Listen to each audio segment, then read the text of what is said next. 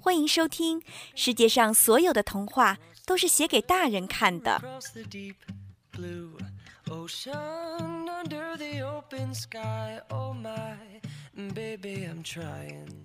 莉莉安公主的烦恼。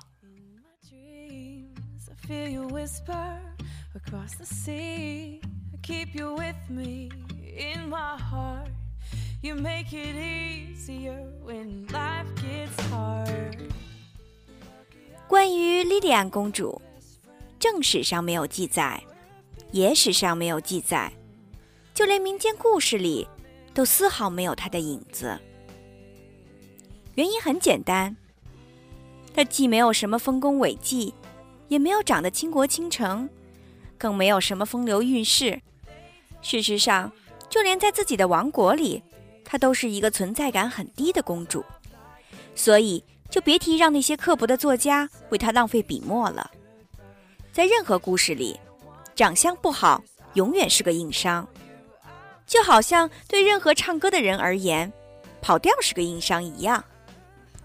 想象一下，在一个冬天的夜晚，一家人吃完晚饭，围坐在壁炉前，听长者讲那过去的故事，结果。一开场却是：从前呀，有个公主，她长得很丑，而且看不到任何变美的希望。听到这里，大家估计都已经睡倒一半了吧？而我们长相和唱歌都跑调的莉莉安公主殿下对此却毫不在意。她是一个豪放的公主，这一点像极了她父亲年轻的时候。他的父亲是一个了不起的国王，年轻时凭借着旺盛的荷尔蒙立下了赫赫战功，后来娶了邻国的一个公主，生下了莉莉安。他俩长得都还算标致，本以为生个女儿也差不到哪儿去，不曾想莉莉安的相貌在遗传学上却实在是一个奇迹，所以几乎所有的关于他家族的记载都终结在了。从此，国王和王后幸福的生活在了一起。莉莉安连脚趾头都没有被写到过。莉莉安公主的母亲，在她很小的时候就去世了，她老爸，也就是老国王殿下，懒得管教她，于是她就像一匹脱缰的野马一般，在皇宫里甚至民间四处乱窜，一直到二十六岁该嫁人的年纪，她老爸才觉得这是个问题。抓他去各种相亲找对象，但相亲了几次，邻国的王子都看不上他，这让老国王很为难。不过他自己倒是心态不错，觉得自己虽然不漂亮，但至少很真实，好歹不像其他国家的公主，虽然长得很美，一个个却那么做作，温文尔雅，笑不露齿，一颦一笑搞得那么矜持，脸上还总是写满了岁月静好。鬼知道私下里都是什么德行。自己虽然嗓门大，说粗话，偶尔还在集市上跟人打架，但只有自己知道什么样的姑娘才是好姑娘。那些王子的眼睛实在太瞎了。不过说到底，女人终归是女人，嘴上虽然说不在意，莉莉安心里却难免犯堵。尤其是当他看到邻国那些看不上自己的王子们纷纷娶了自己看不起的那些公主的时候，那感觉尤其糟糕。其实，王子娶公主一般有两种途径：要么就是相亲联姻，两边都觉得好就结婚；要么就得出个意外，比如恶魔绑架了公主，王子去救公主，然后两个人就结婚，从此就过着没羞没臊的生活。后一种情况对于莉莉安来说其实是非常有利的，因为王子救公主之前压根儿就不知道公主长什么模样。国王只要昭告天下，说谁救了公主，谁就能娶她，一定会有缺心眼的王子来救她。救出来之后，就算不喜欢也没法反悔了。这倒不失为一个钓金龟婿的好手段呐。他有时候也盼望着哪天被什么恶魔给绑了去。有个王子来救他，这样自己的终身大事也就算解决了。但是很遗憾的是，附近唯一的恶魔是他的好朋友，从小玩到大，就住在旁边一座山的洞里。有一天，莉莉安和恶魔聊天，说起来自己的问题，恶魔也表示很为难。你说，我是不是长得连恶魔都不愿意绑架我？莉莉安很悲伤的说道：“恶魔不是白痴的同义词啊！你以为所有的恶魔都那么缺心眼啊？绑了个公主，等国王派人来杀自己？那你绑架我吧。”我没事绑架你干嘛？吃饱撑的。不是啊，我忽然想到，不如我们就演这么一出，然后让我老爸昭告天下，一定会有王子来救我的。你一定是在跟我开玩笑吧？没有啊，我是认真的。你太不够朋友了吧？一个恶魔不干点坏事儿，真太给恶魔丢脸了。谁规定恶魔就一定要干坏事了？恶还是个多音字呢。况且来救你的人真把我杀了怎么办？你负责啊！哎呀，放心吧，我跟你说说我的计划。来来来。于是，在莉莉安公主的软磨硬泡，外加威逼利诱之下，恶魔只好同意跟他演这么一出钓王子的好戏。恶魔其实心里挺不乐意的，觉得这实在有点不靠谱，甚至离谱，跟骗婚的诈骗团伙也没什么区别。而且风险也不小，一不小心被哪个愣头青王子一剑刺死，那才叫名垂千史，成为史上最搞笑的恶魔。演戏演死了，连公主的便宜都没占到。莉莉安让恶魔给国王写信，自己晚上回去了皇宫一趟，弄了几身换洗的衣服，还带了一大堆好吃的东西上了山。恶魔一看，吓了一跳，说：“你你这究竟是被绑架还是来郊游的？你你带这么多东西来，是打算长期住在我这儿吧？啊！而且我我这信怎么给你老爸？你该不会让我自己送吧？”莉莉安拿过信一看，很生气的说：“先不说送信的事儿，你这写的也太礼貌了吧？还尊敬的国王殿下您好。”这措辞哪里像恐吓信啊，更像是提亲的。恶魔很委屈的说道：“我以前也没有写过嘛，而且你见过哪个恶魔是绑完公主再写信的？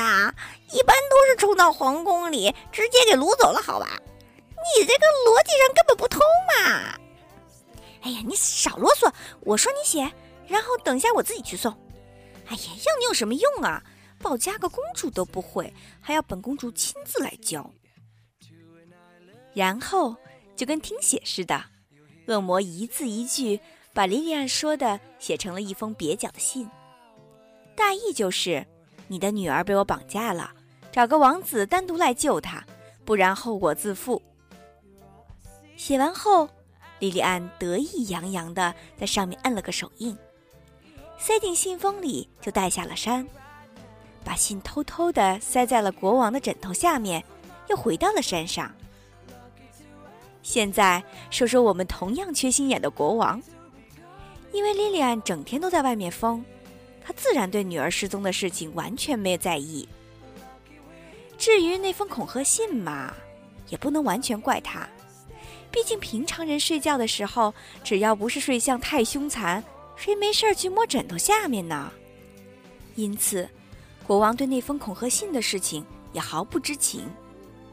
不知不觉，一周就这样过去了，国王依然没有发现莉莉安失踪了，也没有发布任何关于救公主的通告。莉莉安在山上住了几天，觉得事情好像有点不太对劲。他问恶魔：“怎么搞的？我老爸不会在贴公告的时候把我的画像也给贴出去了吧？”你长得只是有点令人惋惜，还没有到望而生畏的地步吧？哎，对自己有点信心嘛，肯定会有人看上你的性格的啊！恶魔安慰他道：“呸，看画像还能看出性格来呀？你说现在的人都是怎么了？救公主这么刺激的事情都没人干，这可是一场不顾一切的爱情啊！”我觉得这更像一次说没就没的旅行。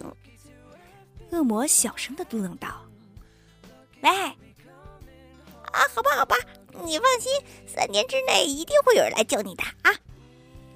恶魔拍着胸脯，很有信心的对他说：“果然，三天之后，恶魔兴冲冲的进洞，对莉莉安说：‘他看见山下有人来了，是个王子。’莉莉安兴奋的从椅子上跳起来，心想：老爸终于还是找来救他的王子了。然后兴冲冲的跑到镜子前面，一阵儿的弄头发、整衣服。”恶魔瞪了他一眼，说：“哎呀，人家都快上来了，你还在这整什么呢？哎，我先梳个刘海嘛，嗯，总得给人家留一个很好的第一印象吧。傻吧你？你这弄得越不整洁，越不像是被绑来的，好不好？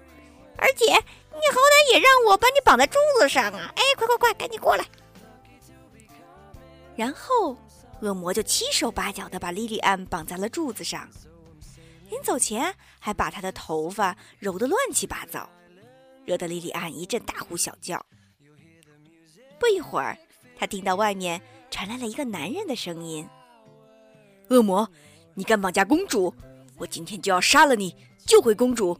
来，吃我一剑！”然后，外面便一阵叮咣叮咣的乱响，好像交战还挺激烈的。莉莉安在里面什么也看不见，却等着，既揪心又焦心。她心想：这恶魔怎么还玩入戏了呢？听这动静，好像还打上瘾了似的。她一方面怕恶魔伤到了王子，也怕不明真相的王子下手没轻没重，把恶魔给刺死了。好在十分钟之后，外面传来了恶魔的声音。